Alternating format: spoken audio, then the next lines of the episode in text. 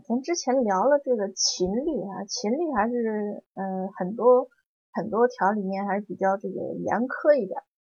那咱们今天说说唐律，就大唐唐代的这个刑法呀，种类一点也不复杂，就是说多了也就五种，说少了就三种：打屁股、流放加苦役，还有杀头。打屁股呢，最少打十下，最多打一百下。中间分成十等，十下、二十下到五十下，五十下以下叫笞刑，六十到一百下叫杖刑，不准再多打了啊！你再多打那叫鞭尸，也不准打非整数，就没人动手给犯人就吃什么三十六、杖六十六什么的那种，都是整数。还有呢，就是贬奴隶去。贬为奴隶去做苦役，叫徒刑，一般跟那个流刑啊，就流放，呃并用。徒刑也分五等，就是一般就是一年、一年半、两年、两年半、三年。流刑呢分三等，就流放两千里、两千五百里、三千里。啊，死刑有两种，一种是绞刑，就是用绳子把人勒死啊，这个是是。留个全尸的，这比较轻的；还有一种就是砍头，这是比较重的。唐代的合法的刑罚只有这几种，除此之外，什么什么夹手指啦、割耳朵、啊什么砍手砍脚啊、什么剥皮啊什么的，那 你们那种啊，一律属于 法外的私刑，你在正式的朝廷文件里是看不见的。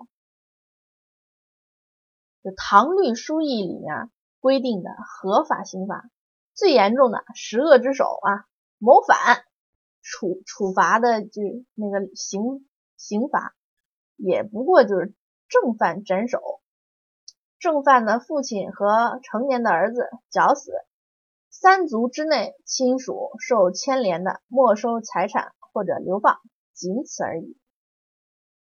你要是不明白啊，你说有点乱，咱咱看个案例啊。那个看一个谋反案，这个谋反案的揭破起因：长安城万年县永宁坊里面有两个地痞打架，被路过的片警逮着了，扭送县官。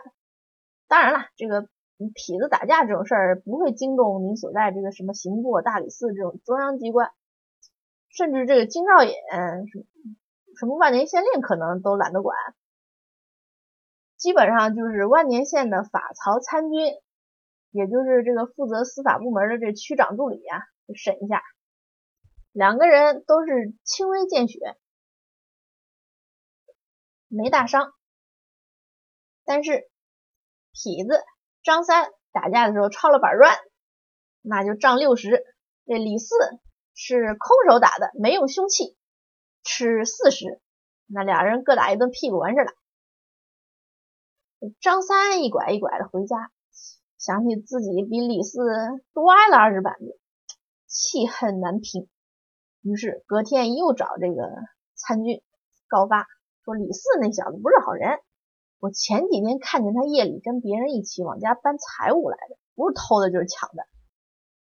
那既然有人告发呢，县里也不好不理，就派了一些这个城管啊、什么协勤啊啊去李四家搜一下。谁也没当回事，就算搜出来一些赃物，只要不值五匹绢的钱，那也就是再把李四打一顿。没想到，哎，这些人回来了一个以后，这个气色不正、口歪眼斜的。这参军一问，这啥情况呀？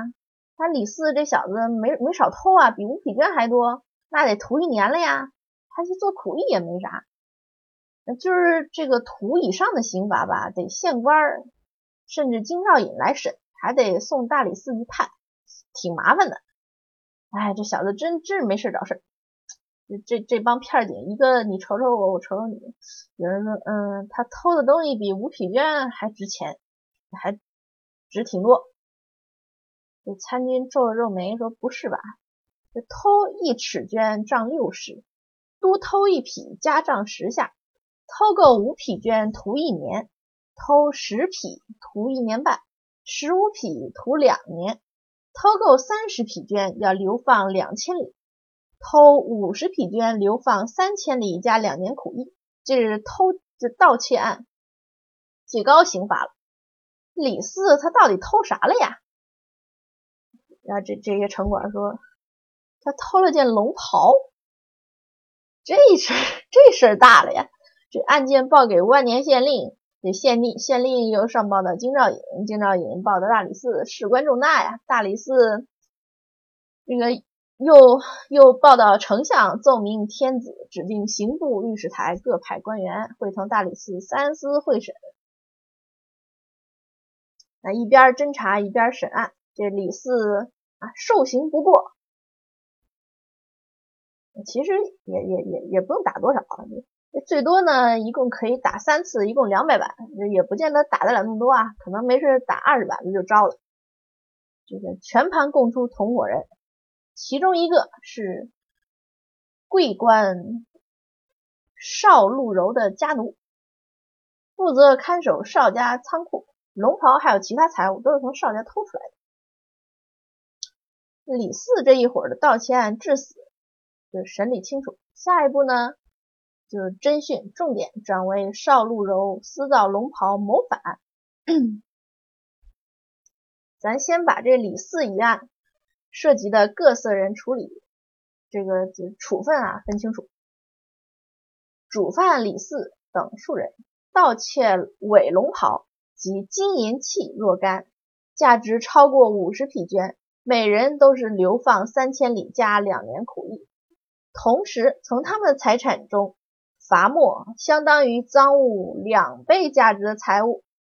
李四藏匿的赃物本来另有处罚，因 上诉盗窃罪处罚已经达上限，不再加刑。这个永宁坊里面出了一名盗贼，李正啊，这个坊里边的李正啊，吃五十。如果呢三十天内破案了，李正免罚。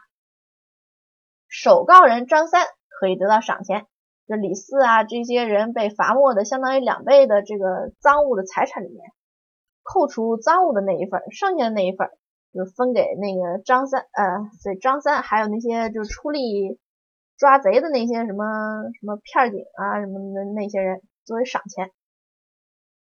那张三就欢天喜地的领赏走啦，李四痛哭流涕收拾东西去服刑。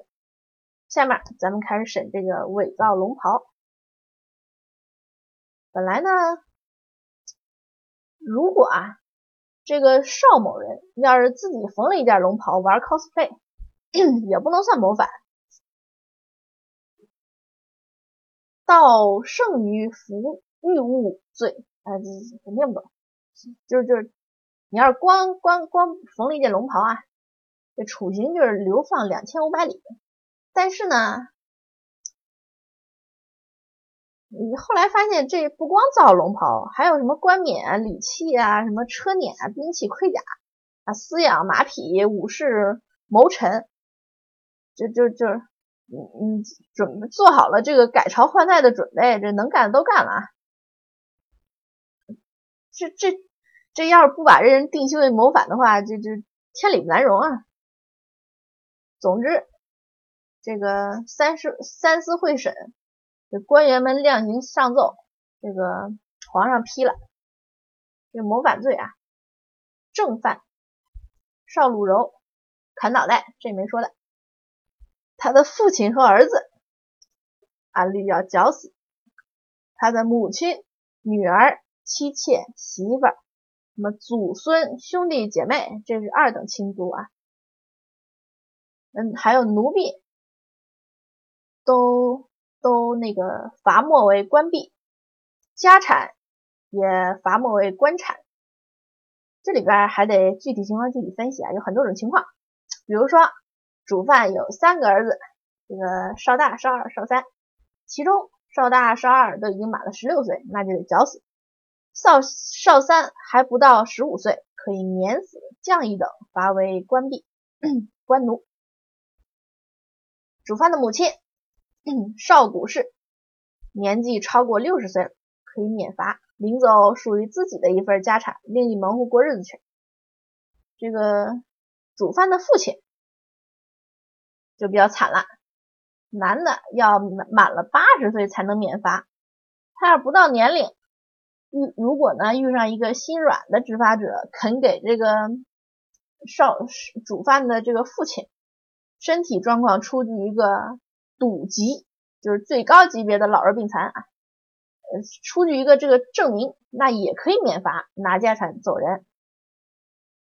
主犯呢有两个女儿，大女儿成婚了，啊，已经订婚了，收了聘礼约书，那就算夫家人了，可以免罚，从入关的家产领属于自己那份嫁妆，嫁妆嫁人去吧。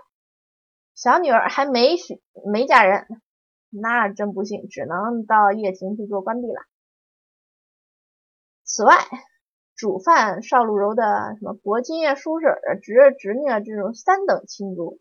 按律也要被流放三千里，那这个他的伯父就申诉了，说我们家跟主犯已经分家了，不同居财产了。那好，你人要流放，但是家产可以不没收，你可以自己带走。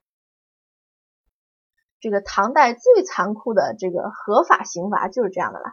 你要是觉得不过瘾，就是在在合法刑罚之外，这个非法的私刑滥刑也一直是存在的。就是轻重，就每个每个每个朝代都有，就是轻重不同而已。就历代皇皇帝啊，都有这种私刑的事情。什么各级官吏审案的时候，也难免多打几板子什么的。万一碰上这种周兴、来俊臣这种酷吏，那那您就只求速死吧。还有一般这个贵族。或或者甚至平民家里面，就是自家的奴婢动用私刑呢，也很多。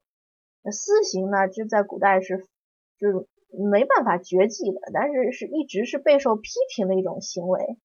这个唐律里边种种条文限制官员主人滥用私刑，一旦违法要承担那个责任，要被判刑。但是当然了，你得查得出来才行啊。这个皇帝呢，也也不可以滥用私刑。但是呢，这这这皇帝啊，真的要要要想动点私刑，你其实也没办法，你只能是这个大臣啊、史官啊，就多喷点口水吧。